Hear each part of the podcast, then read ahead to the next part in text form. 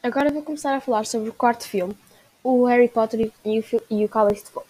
Harry Potter retorna para o seu quarto ano na Escola de Magia e Bruxaria de Hogwarts, junto com os seus amigos Ron e Hermione. Desta vez acontece um torneio entre as três maiores escolas de magia, com um participante selecionado de cada escola para o Cálice de Fogo. O nome de Harry aparece, mesmo não tendo se, mesmo não tendo se inscrito, ele precisa de competir. Até o próximo!